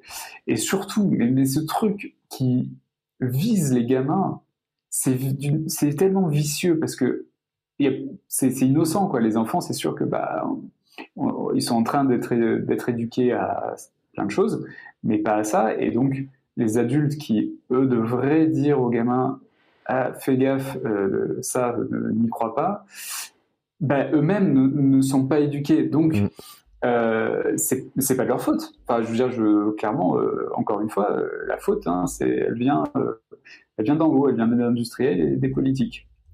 donc, donc, c'est, c'est, ça va être compliqué. Bah, en fait, faudrait, faudrait faire un virage radical, quoi. Mais je, je vois pas trop. En fait, je pense qu'il y a un truc. Je, je, je crois pas mal au, au boycott. C'est-à-dire que si bah, du jour au lendemain, de, tout le monde arrête d'acheter ces produits-là, mm. euh, bah, clairement, l'industrie, elle va pas avoir d'autre choix que de dire, bon, bah, ok, on va faire euh, mieux que ça. Euh, le, truc, c'est que est-ce que tout le monde va le faire? Non, je pense pas, euh, parce qu'ils ont encore un poids euh, médiatique, enfin marketing qui est, qui est, très très présent. donc ça, c'est compliqué. Ouais, puis c'est pas facile de changer. Je veux dire, comme tu parlais de déconstruction tout à l'heure, c'est pas facile de dire parce que c'est intéressant aussi. Hein. Euh, c'est vrai que ce côté industrialisation, euh, finalement, on se rend compte qu'on passe de moins en moins de temps à chercher la nourriture, parce que finalement, elle est maintenant disponible. En tout cas, dans nos pays, elle est disponible euh, en tendant le bras et puis en commandant en trois clics, tu peux la commander sur Internet. donc elle est disponible facilement. Là où avant il fallait un grand temps de pour aller la, chercher, un, un certain temps. Petit à petit, on a réduit finalement le temps qu'on a besoin pour trouver de la nourriture pour justement qu'on puisse avoir d'autres activités. Euh, le travail, euh, on parle aussi euh, bah, de le travail aussi par exemple chez les femmes. en parles dans ton livre hein, du travail après-guerre entre les enfants, le travail, l'école, les activités qu'ils peuvent avoir, etc. J'ai aussi en ce moment un livre aussi comment quand on surcharge les gamins d'activités périscolaires et donc il faut partir, on fait des allers-retours pour aller s'en occuper, les amener à tel endroit, etc. Et que finalement le temps de repas bah, il est devenu un peu négligeable. Euh, c'est un peu la variable d'ajustement des fois. C'est comme le sommeil en fait. Euh, moi, je vois un peu le sommeil de la même manière. C'est-à-dire que ça fait partie des variables où on se dit ouais bon bah euh, à la limite il y a des j'ai vu des, des coquillettes surgelées au beurre, des coquillettes au beurre surgelées. je mets ça, ça me met 1 minute 10. Ouais, je vois que tu tiques. Ouais. j'ai la version vidéo, mais j'avais écouté un jour et je crois que c'est Frédéric Lopez qui disait qu'à l'époque il faisait partie des mecs qui euh, prenez entre deux plats différents au supermarché, prenez celui qui se chauffait en 1 minute 10 plutôt qu'en 1 minute 30. Tu vois? Cette espèce de... Le réductionnisme aussi, c'est de la... C'est le culte de la, productivité autour de l'alimentation. C'est euh, avoir les calories le plus rapidement possible, euh, digérer le plus rapidement possible, etc. Et on le voit d'ailleurs avec des marques. Il y a des marques qui sont vraiment sur ce sur ce créneau-là. Et après ça, dire ben non, il faut cuisiner et autres, ben, ça veut dire qu'il faut aussi, je pense, se réapproprier le temps qu'on va attribuer à ça. Ah oui, oui, complètement. Bah, c'est vrai que l'histoire du travail, euh, selon en effet ce que tu fais, euh, comme boulot, tu as, le temps ou tu pas le temps. Quand mm. tu rentres chez toi à 20h, 21h, je comprends que tu pas envie de te faire à manger. Mais si, si l'industriel proposait un plat à réchauffer en 1 minute 30, pourquoi pas? Mais que ce soit une bonne formulation. Mm. Et que ce soit, voilà, euh, moi je dis c'est pas c'est pas incompatible. Il faut en effet euh, pouvoir s'adapter au, type de, population. Euh, euh, bah, moi, à l'époque, quand, je bossais, oui, en effet, je rentrais chez moi à 20h, 21h. je t'avouerais que déjà que j'aime pas cuisiner, bah, j'avais encore moins envie de cuisiner.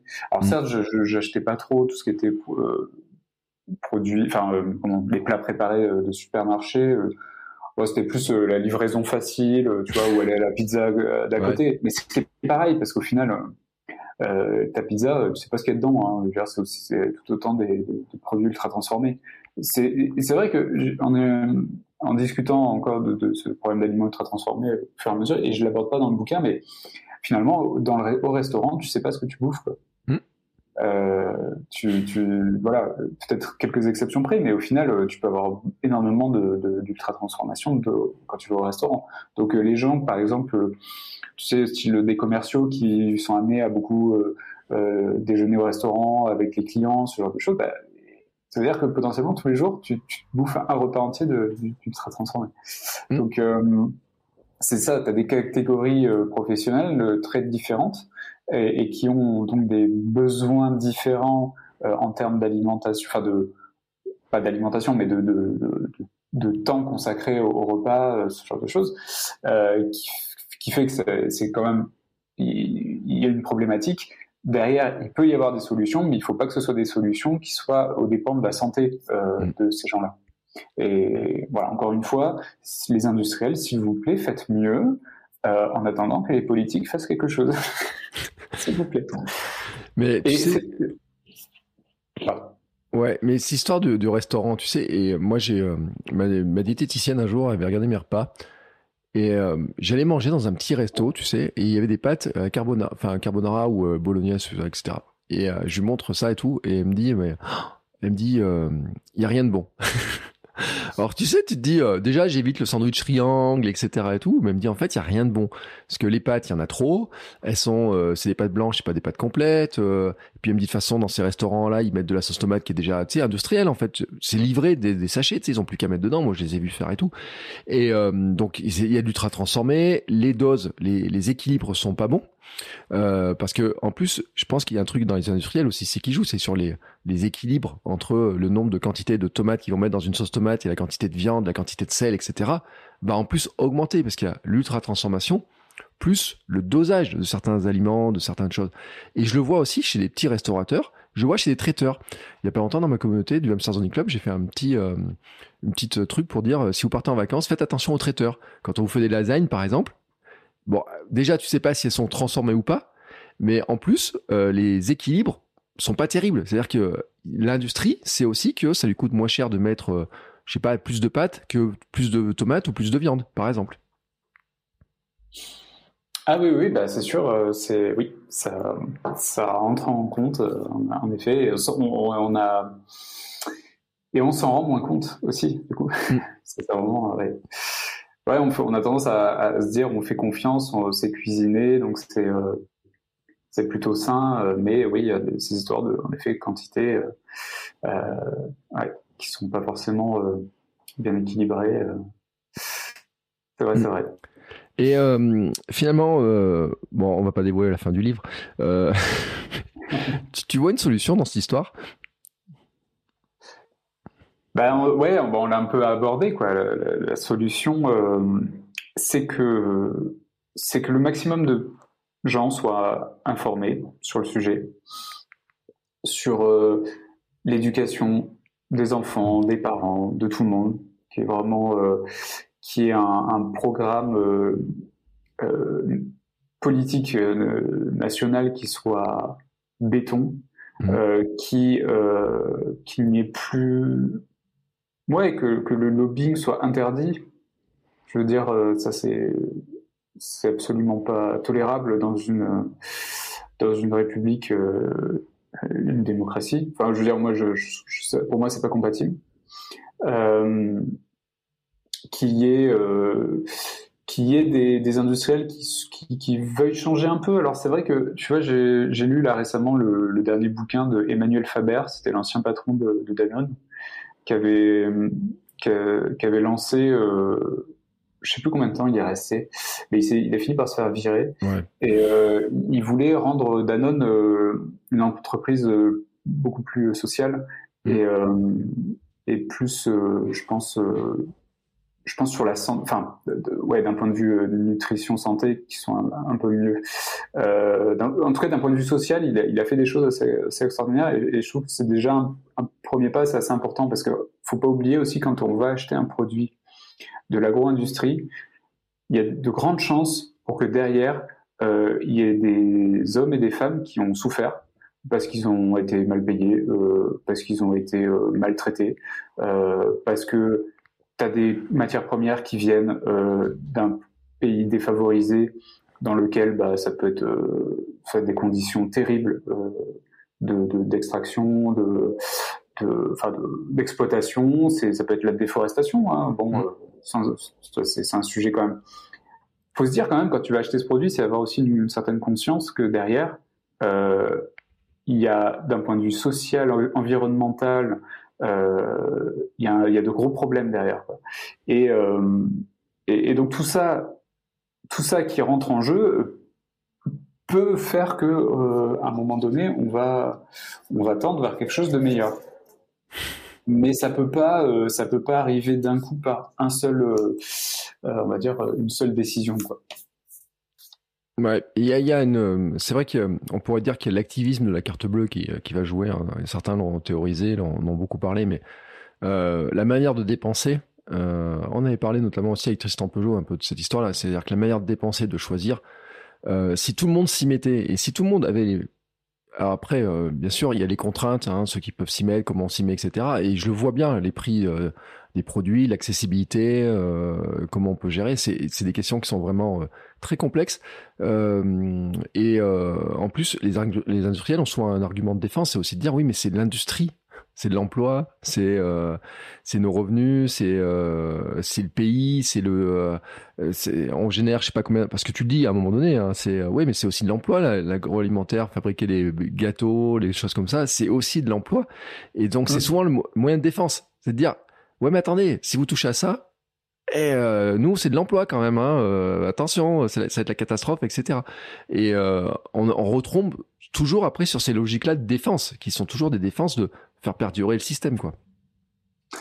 Ah ouais, ouais, moi, ce, cet argument-là, il me, il me met en rogne parce que c'est en fait, tu, tu, peux te dire, bah, en fait, voilà, je suis une grosse industrie, j'ai les moyens de le faire, de faire quelque chose de mieux, je peux le faire, j'ai les, les ressources humaines et, matérielles, faisons-le. Je garde l'emploi et en même temps, je fais quelque chose de bien.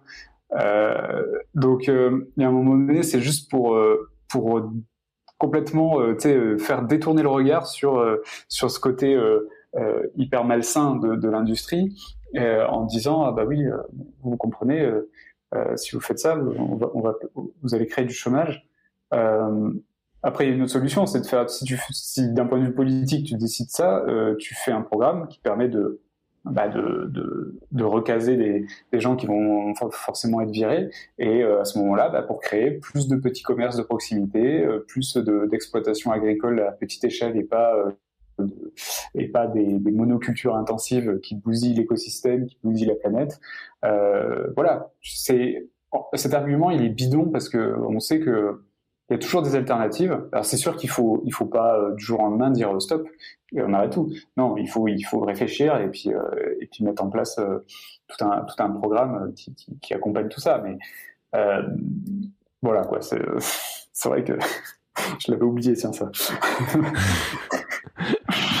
Non, et puis c'est quand même un sujet qui est, qui est vrai, qui est large. Hein. C'est que tu le rappelles dans le livre, hein, la moitié de la population en France est en surpoids, 17% des adultes sont obèses. Euh, donc avec les conséquences hein, qui sont euh, sur la vie des gens, mais aussi sur le poids que ça fait peser sur la société. Euh, et moi, je, je, dis souvent aussi, euh, c'est un argument que je donne souvent sur le fait de mieux manger, reprendre le sport aussi, c'est que euh, bah, à force que ce poids soit très important, on a tendance à avoir des politiques qui se désengagent aussi de la santé ou qui nous font payer des choses plus chères, etc. Et que c'est aussi à notre propre échelle, c'est peut-être ça qui fera bouger, parce que tu vois, tu l'as dit, j'aimerais bien être à 60 ans en bonne santé en fait. Et, et ce réflexe-là, en fait, on l'a beaucoup pour nos enfants parce qu'on se dit, bah, on espère quand même qu'ils aient pas les mêmes soucis qu'on a pu avoir nous, qu'ils mangent bien, qu'on veut leur donner les bonnes bases, etc. C'est quand même un élément, tu vois, déclencheur qui est important, même si T'as toujours quelqu'un qui dit ouais mais finalement euh, mais là je peux mal manger maintenant euh, ça se trouve dans 20 ans j'aurai aucun diabète j'aurai aucun cholestérol etc tu vois. Prendre ce pari parce que c'est lointain. Il y, y en a des gens qui font le pari.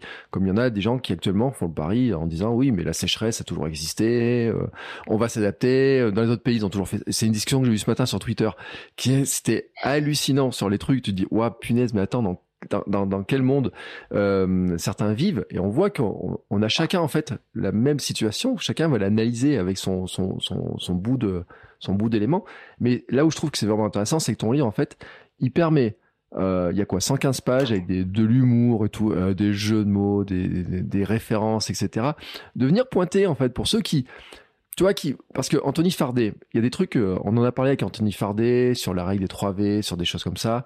Il y a son livre qui est très intéressant, très complet, mais certains vont jamais l'ouvrir. Tu vois, parce que déjà c'est un livre. un livre. Euh, là, il y a des dessins, il y a de l'humour, euh, un cordon bleu en plus qui euh, qui porte des lunettes et qui discute et qui te. qui, enfin, je trouve c'est déjà tu vois super intéressant. Et puis en plus, c'est plein de données. En plus, à la, à la, fin, tu mets toutes tes références, etc. Pour ceux qui veulent aller creuser, ils peuvent aller encore plus loin. Mais je trouve pour des gens qui s'y intéressent pas trop, tu vois, de leur amener ça, je trouve que c'est aussi un autre moyen qui est super intéressant. Faut le dire, en plus, tu es chez Soukar Edition, qui est quand même dans le milieu euh, du sport, euh, fait partie des références. Donc, euh, t'es pas, euh, t'es vraiment chez un éditeur sérieux sur ce plan-là, etc. Donc, je pense qu'ils ont dû quand même y regarder un petit peu aussi sur la, véracité de ce que tu as raconté dedans là. Ouais, alors c'est pour être tout à fait transparent, de toute façon je, le mets en référence tout de suite à la fin de mon ma BD. Je me suis quand même énormément basé sur euh, le livre d'Anthony Fardet, mm. sur ces deux livres d'ailleurs, hein, sur le, son dernier aussi. Euh, il a même, euh, il a même relu. Euh, il, voilà, c'est vraiment encore merci à lui parce qu'il a été hyper dispo. quand j'avais des questions quoi, il, répondait tout de suite et, et vraiment, ça a été très chouette de, de l'avoir un peu comme référence parce que mm. quand j'ai lu son bouquin, je me suis, j'ai adoré le bouquin et qui est déjà très, en effet, très complet, très vulgarisé, mm. accessible à tout le monde, clairement. Euh, le, le, le, seul truc, c'est que, en effet, comme tu dis, bon bah c'est un livre, faut avoir la démarche d'aller le lire. Euh, et, en fait, les gens qui vont, qui veulent lire, ils, ils veulent se détendre. euh, tu vois. Là, c'est de, c'est de l'information. C'est bien, enfin, il est très bien fait. Franchement, je trouve que c'est, moi, ma BD, elle vient en complément en fait. Mmh, et, et, pour en effet, bah, des gens, moi, c'est vrai, moi, je suis lecteur de BD depuis tout petit et je suis très fan de vraiment de bandes dessinées euh, diverses et variées. Euh, j'ai toujours eu un peu plus de mal à lire des, des romans. Euh, euh voilà. Ouais, pour, pour, pour, faire simple, quand il n'y a pas d'image, je trouve ça moins fun. Bon, c'est un peu, je suis un peu réducteur parce que c'est pas vrai. Il y, a, plein de bouquins que, que, que j'ai adoré. Voilà. Mais, mais c'est vrai que je suis plus friand de, de ce support qui, moi, me permet de, je trouve, euh, de, de plus facilement euh, s'évader. Mm. Euh, de, pour, pour quelque chose de, de type documentaire, ça permet de, de mieux imager, peut-être de mieux imprégner l'esprit des gens. Euh, donc c'est là où ça vient en, en complément. quoi. Euh, L'avantage de, ce, de, cette BD, c'est que tu peux la lire à partir de, de 11-12 ans, tu vois. Mm. Euh, je pense que c'est assez il y a quelques petites références, euh, quelques notions qui peut-être seront un peu difficiles, mais pas tant que ça. Le livre d'Anthony, euh, voilà, faut, faut tu, tu, le lis euh, un peu plus tard quand même. Ouais.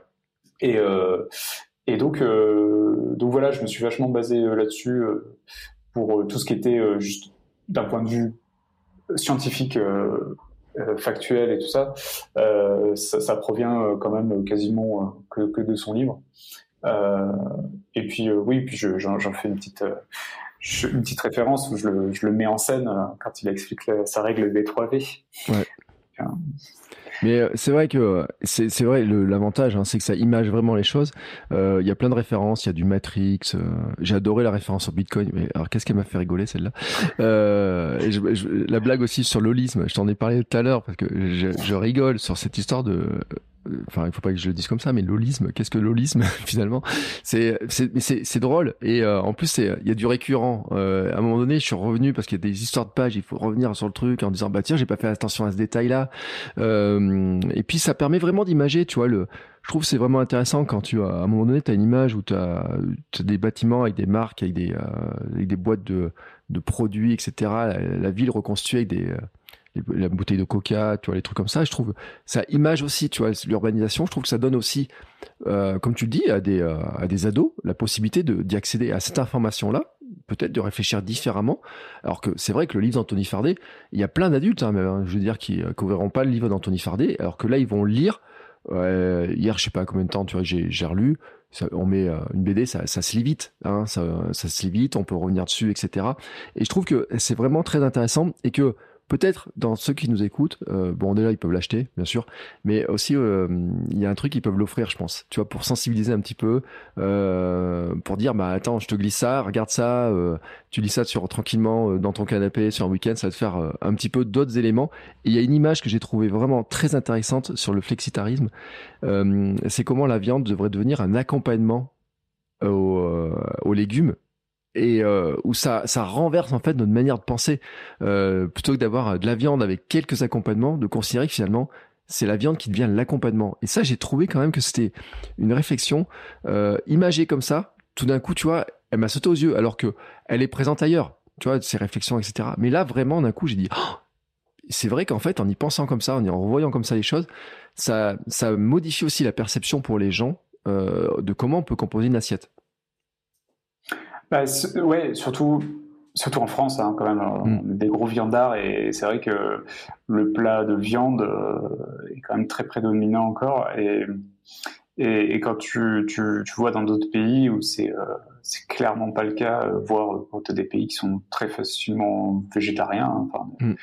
euh, quand on est allé en Turquie, par exemple, euh, oh, on s'est régalé et en mangeant quasiment pas de viande, si tu veux. Donc, euh, c'est marrant de, de, se dire, euh, tu vois, il faut absolument euh, que ton plat ait de la viande et en grosse quantité parce que sinon c'est pas un vrai repas. Et, et, non, c'est c'est faux. Enfin, d'ailleurs, même euh, il y a 150 ans, euh, c'était pas le cas. tu vois, euh, Avant que Monsieur Liebig arrive, les gens mangeaient des protéines végétales. c'est ça qui est drôle en plus. C'est l'espèce de, de, de, cycle. parce que tu le dis, au début, avant que Monsieur Liebig arrive, les gens mangeaient des protéines finalement végétales. Et puis maintenant, on revient, après ce passage-là d'industrialisation, à se dire, bah, en fait, il faudrait revenir il faut revenir à ça. Et moi, sur mon blog, j'ai fait il y a un article il y a 3-4 ans peut-être même plus en disant bah maintenant je mangerai plus de protéines végétales et moins de viande et on diminue petit à petit euh, le, le, truc et puis euh, tu vois quand tu dis qu'on est un pays de viandard ça me fait une réflexion aussi j'ai l'impression qu'à chaque fois qu'on prend la cuisine d'un autre pays on importe la partie où ils mangent de la viande tu vois, tu dis, es en Turquie, euh, il y a des gens pour qui la Turquie, c'est les kebabs, tu vois, les trucs comme ça dans certains pays, alors qu'en fait, quand tu regardes les salades, le volume de salade que tu peux manger, les mélanges de céréales, légumineuses, etc., avec les mélanges avec la viande, etc., avec les, les, les, des légumes, est vraiment prédominante. Moi, dans mon souvenir, quand je suis en Turquie, en Grèce, etc., c'est le truc prédominant. Mais quand quelqu'un dit en France, je vais manger un grec, ou j'ai, euh, en fait, dans sa tête, c'est de la viande. Ah oui, c'est sûr. Bah, c'est fou de se dire que 150 ans après Liebig, on, on en est toujours à nous faire croire qu'il faut absolument de la viande pour être en bonne santé. Et c'est voilà, c'est bon. On a des la science qui nous a dit non, c'est faux, c'est bon, on arrête avec ça. Euh, et, euh, et, bon, on, peut on peut occasionnellement encore manger de la viande de temps en temps, mais il faut pas que ce soit la base en effet de, de, l'alimentation. C'est ridicule quoi. Et euh, et, en plus, tu trouves toutes les bonnes protéines, enfin toutes les, ouais, les, les bons acides aminés. Tu vois, dans le soja, par exemple, tu peux le trouver. Tu as du soja qui est cultivé en France. Euh, et ça, ça a mauvaise réputation, du coup, encore. Hein, les légumineuses, mm. c'est... voilà. Puis comme on disait, c'est vrai que ce, ce, côté un peu anti, anti-vegan, anti-végétarien, parce que en France, traditionnellement, depuis pas si longtemps, on est des, on est des viandards euh, enfin, c'est chiant, quoi, parce qu'au final, euh, tu sais, tu peux pas, t'as même pas de discussion euh, possible. Euh, moi, ça a été compliqué, tu vois, quand on est passé, on est devenu végétarien dans, dans, ma famille, dans ma belle famille. Waouh, on a eu des réflexions terribles, quoi, vraiment. Après, les gens, ils ont, enfin, on a discuté, on a, ils ont fini par comprendre, tu vois. Mmh. Mais si tu veux, le premier réflexe, c'était très euh, était très virulent, comme si euh, nous, on, leur imposait euh, quoi que ce soit. il n'y avait pas de respect de, de, de choix personnels, quoi, en fait. Et c'est un peu le problème sur d'autres sujets, hein, pas que sur l'alimentation d'ailleurs. Ça. donc, donc ouais, ouais, moi je suis assez. Il y, a, a même pas longtemps encore, j'ai vu une, la une d'un magazine.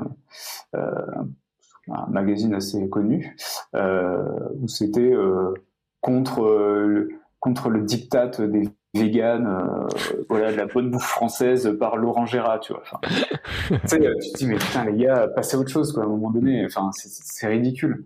Mm.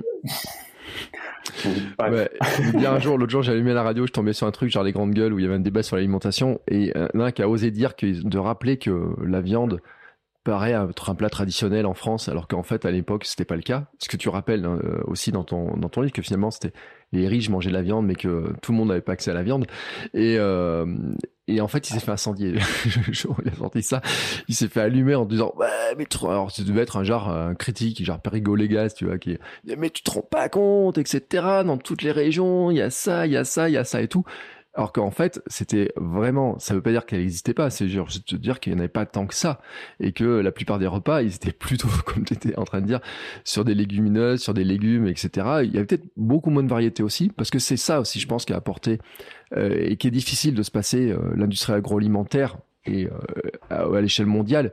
Tu parles d'histoire des kiwis, qu'on a des kiwis en France, mais à certaines époques, et et tu vois, il y a l'autre jour, quelqu'un nous a conseillé de donner des kiwis à ma fille et on n'est pas dans la période des kiwis. Euh, l'autre jour, euh, euh, alors les fraises avec ma fille, c'est un gros débat aussi. À 4 ans et demi, elle veut des fraises un peu hors saison mais parce que ça lui fait envie, etc. Et on se rend compte que finalement, la variété aussi qui est permise par ces par cette industrie globale et je parle pas que de la transformation mais de l'industrie globale avec les transports si on se dit bah si on n'a plus les transports par exemple de, certains fruits légumes etc bah, on se dit qu'est-ce que je mange tu vois des fois? Et euh, je pense que le, le, le, le, retournement dans la tête, il est difficile aussi parce qu'il y a peut-être des périodes de l'année où il y a des trucs, le local, etc. On n'a peut-être pas envie de le manger tant que ça, en fait. Au bout d'un moment, il nous lasse un petit peu. bah, C'est là où moi, c'était un peu le cas, et puis euh, finalement on a appris, euh, en apprenant un petit peu à cuisiner euh, quelques légumes. Alors l'été c'est cool, mm. c'est vrai qu'on a plein de fruits et légumes. L'hiver c'est un peu plus difficile, on est d'accord. Ceci dit, moi j'ai découvert des légumes. Enfin, je connaissais mais si, de, de nom, mais je, finalement je n'avais jamais goûté parce que là j'avais pas le choix c'est euh, t'as des trucs trop bons en fait euh, t'as, as tellement de variétés de choux par exemple tu peux faire euh, qui ont des goûts très différents enfin mm. clairement tu peux faire plein de recettes très différentes bon euh, c'est pareil tout ce qui est d'ordre courge t'en, as beaucoup t'as ce qu'il faut quoi l'hiver c'est clair. Euh, je sais pas t'as d'autres trucs enfin au final si t'arrives à trouver la bonne les bonnes petites recettes pour justement manger varié c'est pas si compliqué que ça et vraiment on se fait on se fait plaisir euh, à faire ça et euh, et, et, puis voilà bah, chez nous il y a eu aussi une aussi cette conscience euh, quand même euh, environnementale qui fait qu'on essaie de, de, de, manger le moins possible de trucs qui viennent de, de l'autre bout du monde mmh. alors c'est marrant dans, dans l'autre podcast sur euh, In Nuts We Trust vous parliez des, des noix ce qui était je crois que c'était les noix de cajou quand j'ai appris ça, là, que c'était euh, les conditions de, de, de, des femmes qui, euh, qui, qui, devaient décortiquer les noix de cajou, euh, c'était pas folichon. Je, je disais, oh, bon, on va peut-être euh, réduire un petit peu notre consommation de noix de cajou parce que ouais. on aime bien ça. notre cajou. Hein. ah ouais, clairement. donc on va se calmer un peu. Et voilà, en fait, c'est une histoire. C'est une histoire. Voilà, l'holisme. Pour revenir sur l'holisme, c'est vraiment c'est tout prendre dans sa globalité. C'est pas que c'est pas que sur son corps qu'on agit, c'est sur son environnement et euh, et, et, et au-delà de ça quoi. C'est sur la société. C'est vraiment euh, plein plein de choses que ça prend en compte et je trouve ça très bien que aujourd'hui on en soit. Euh, enfin, c'est clairement tout, toute la science n'est pas holistique, mais on commence à avoir un petit peu du progrès clairement et euh, il faut que ça avance dans ce sens-là, et, voilà. Et comme le dit Anthony Fardet, il faut que holisme et réductionnisme travaillent main dans la main, et que ça, ça parte de l'holisme, que ça arrive après vers le réductionnisme, mais que qu'on pense d'abord global avant de, de penser euh, euh, plus euh, plus comment dire ah, je sais pas le mot plus à l'échelle de voilà des nutriments et, et, tout ça quoi. Donc, donc voilà. Qu'on rentre dans la matrice. Qu'on respecte la matrice, qu'on rentre dans la matrice. Euh, bon, et, je t'avais dit quand même, une question, mais tu as dit, dit qu'à l'origine, tu es pharmacien. Et comment tu arrives à, à hauteur de BD, là, comme ça? Alors, oui, c'est vrai que j'ai un parcours un peu atypique. Euh, moi, à la base, euh, j'étais pas parti pour faire de la pharmacie, j'étais parti pour faire du cinéma. J'avais fait une année d'école de cinéma qui m'a. Vraiment, c'était ce que je voulais faire depuis que j'étais gosse. Quoi. Enfin, c'était euh, faire, faire des films. Je trouvais ça génial. Et, euh, et donc euh, une année, puis je, ça m'a pas plu. Il y a eu plusieurs raisons. Enfin, j'étais un peu dégoûté de ça. Et euh, je me suis dit, j'ai envie de faire autre chose. J'ai envie de. Alors, en, plus, ma réflexion à ce moment-là, c'était juste avant la rentrée. Je me suis dit, mais il faut que je trouve autre chose à faire. Et euh, j'avais envie de finalement de gagner ma vie rapidement. Quoi. Je voulais faire un, une formation, un, un BTS, tu vois. Bon, euh, finalement, euh, pharmacie, euh, c'est six ans d'études, donc pas du tout. c'est pas le plus court. pas le plus court. En fait, je sais pas, j'étais, j'avais fait un bac S, donc j'aimais bien la science. C'est un métier que je connaissais pas du tout, enfin un domaine que je connaissais pas du tout. Ça me, ça me parlait pas, mais j'étais intrigué et, par curiosité. J'ai fait la première année où c'était encore le, le, concours de, première année que j'ai loupé, mais j'ai trouvé hyper intéressant. Et euh, comme j'ai loupé à peu de place près, je me suis dit, allez, je le tente l'an prochain, je l'aurai, c'est sûr. Donc euh, c'est ce que j'ai fait et, euh, et j'ai kiffé ces études, franchement. Enfin, en fait, c'est vraiment un domaine où tu apprends plein de choses très très euh, diverses et variées parce que bon, euh, quand tu fais pharmacie, tu peux aller après dans de la recherche, tu peux aller dans de mmh. l'industrie ou la pharmacie de ville. Et moi, c'est ce qui me c'est ce qui me plaisait, c'est la pharmacie de ville parce que j'ai très vite pu travailler pendant mes études euh, en, pharmacie et je voyais un peu le métier et tout ça et je me disais ouais c'est chouette parce qu'en fait tu es obligé d'apprendre euh, énormément de médicaments, tout ce que ça implique euh, sur ta santé, enfin, et, et de, de, devoir justement accompagner les patients vis-à-vis de, leur traitement. et c'était, c'est un métier que j'ai fait euh, vraiment avec passion. Euh, j'ai adoré ça. Sauf que je savais qu'au final, quand j'allais faire ces, études, je n'allais pas faire ça toute ma vie. J'avais envie de, bah, voilà, de d'expérimenter plein de choses et puis euh, je me suis dit je ferais je ferais du cinéma je, je reviendrai au cinéma sauf que bon même si j'avais créé une association avec un copain de, fac qui s'appelle le même atelier on faisait des films on faisait des courts métrages tu vois mais en, amateur et toujours à l'arrache c'est vraiment pour le, plaisir de, de, créer. Euh, et, euh, et en fait, très vite, euh, j'ai réalisé un court métrage qui m'a permis de travailler avec une équipe professionnelle. Et euh, je me suis rendu compte à quel point, alors c'était génial, c'est une expérience extraordinaire. Par contre, tu te rends compte à quel point tu avances très lentement dans tes projets. Mmh. Et tu dépends de énormément de monde. Et moi, je voulais faire un truc que, au final, je me, je me suis rendu compte que j'aime voyager. Donc, je me suis dit, je vais faire quelque chose que je peux faire de n'importe où. Euh, et puis comme ben du papier et un crayon, euh, tu, peux, en trouver à peu près n'importe où. Mm. Euh, je me suis mis à, à gribouiller. Enfin, je, je, faisais déjà du dessin depuis longtemps, mais jamais je me suis dit que j'allais en faire mon métier. Et je me suis dit, bah tiens, je vais faire ça. Alors, je me suis un peu entraîné tous les jours à, à, à ça. Et, euh, et, la BD, c'était pas prévu que je fasse de la BD. J'avais prévu d'être illustrateur, euh, tu sais, enfin faire des, mm. illustrations pour n'importe quoi, mais euh, mais pas de la BD parce que pour moi la BD c'était euh, c'était un peu inaccessible. C'est un c'est très compliqué quand même de se faire éditer, euh, que ce soit enfin, dans l'édition en général, hein, quand tu es auteur, il n'y a pas que la BD. Mais, et puis un jour, j'étais tombé sur un fil Twitter d'un professeur de pharmacologie qui a raconté l'histoire euh, de certains médicaments euh, et comment ça, ça agissait dans le corps avec des petites anecdotes très rigolotes, avec un peu mm. de pop culture et tout ça. Je me suis dit, ah, ça serait cool de faire ça en, en BD, quoi. Donc j'avais euh, j'avais adapté un de ses fils Twitter en, en, bande dessinée, je lui avais envoyé et ça lui a plu et tout de suite on, il a envoyé un éditeur à qui ça a plu. Donc on, mm. on a c'était notre première BD, enfin euh, oui, parce qu'on a le projet d'en faire un tome 2, ça s'appelle Pharmacologix. Et, euh, et c'est là où, de, façon concomitante, il y a, il y a Thierry Soucard qui m'a contacté pour euh, justement euh, euh, faire de la vulgarisation euh, sur l'alimentation. On savait pas encore de quoi on allait parler, mais moi, ça m'a tout de suite plu parce que je connaissais Thierry Soucard de la famille Zéro Déchet.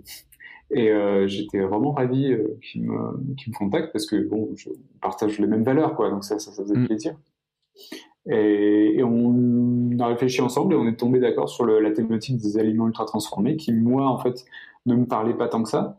Et je me suis dit, bah, je vais apprendre plein de trucs en faisant ça. Et en fait, je me rends compte que ce que j'aime, c'est apprendre des choses ouais. et pouvoir aussi euh, les, les, digérer et les, et les recracher pour, euh, pour les, les, autres. Et euh, donc voilà, c'est euh, un chouette parcours.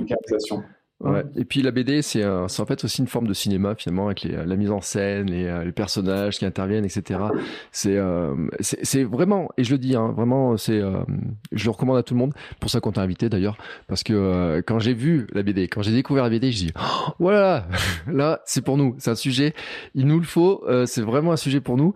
en tout cas, écoute, je te remercie beaucoup parce que c'était intéressant de creuser, de voir aussi la réflexion qu'il y avait et comment t'étais arrivé là sur ce sur ce livre que je répète je recommande. Alors, ce qu'on va faire, c'est que on va pas te lâcher sans que tu nous aies dit où est-ce qu'on peut te suivre. Euh, on peut me suivre sur Instagram, VrobIlu, ou euh, sur Twitter. Euh, mm. c'est l'inverse, c'est iluvrob. ou oh, vous tapez VrobIlu, bah, bref. Euh, je fais des, en ce moment, en plus, je fais des petits dessins. Euh, je, je m'essaye au dessin de presse et faire des petits dessins d'actu euh, chaque matin. Mm. voilà, parce que c'est un, un truc qui me, qui, qui, me plaît bien. Ça me fait marrer de faire ça, d'essayer de, trouver, euh, de réfléchir vite à un, à un dessin, c'est un exercice assez particulier et c'est assez grisant. C'est pas forcément euh, extraordinaire niveau justement euh, technique et, et dessin, voilà, parce que c'est fait très vite. Mais ça me plaît bien. voilà. Et puis après, bah, vous pouvez trouver bah, la BD partout dans les bonnes librairies. Hein. Vous pouvez la commander chez votre libraire. Je recommande souvent de, de passer par le libraire parce que ça fait toujours pareil, une question de, petit commerce de proximité. Euh, mais sinon, euh, vous pouvez la trouver en ligne, bien sûr. Donc, euh, voilà. Et même en numérique, en format numérique, je le dis parce que c'est pas le cas de tous les BD, mais en tout cas, euh, le, elle est euh, on peut la lire très facilement. Il y en a certaines, on a du mal à lire certaines BD, mais celle-ci, elle marche très très bien. Eh ben écoute, euh, c'était un plaisir de discuter de tous ces sujets-là avec toi. Je mettrai bien sûr tous les liens dans les notes de l'épisode pour que les gens puissent te retrouver, te suivre, etc. Parce que en même temps, j'ai fait une petite recherche euh, avec ton site pour ceux qui voudraient un peu creuser un petit peu le, un petit peu voir les choses. Euh, merci beaucoup en tout cas, euh, à la fois pour le temps passé avec moi et puis pour cette BD, euh, que je te dis, je pense que je vais la glisser, tu sais, mais euh, dans mes cadeaux de Noël. J'en achèterai une ou deux versions papier, je la glisserai dans les cadeaux de Noël pour quelques personnes, parce que en plus, on peut le dire, mais des fois, tu sais, j'offre des BD à ma maman sur des sujets quand ça m'énerve un peu, qu'elle n'arrive pas à la faire changer. Et euh, moi, je me dis, elle va les lire plus vite. et là, il y a des trucs, euh, parce que sans quand elle apparaît, tu sais, euh, quand on devient parent, les réflexions sur oui, mais attention, tu vas pas donner des végétaliens à ta fille, tu vas donner suffisamment de viande, faut qu'elle prenne de ça, faut qu'elle prenne de ça, etc. Tous ces réflexes-là dont on a parlé un petit peu, on les a aussi. Et c'est bien, tu vois, d'avoir des supports comme ça, mais il y a un truc qui se lit relativement vite, qui est pas l'excuse de dire, oh, bah, attends, ton truc, il fait 200 pages et tout, il est bien, il est bien gentil. Non, là, au moins, tu sais, tu peux regarder, tu peux pointer, puis tu dis, hey, regarde juste cette, cette truc-là, là. Juste ça.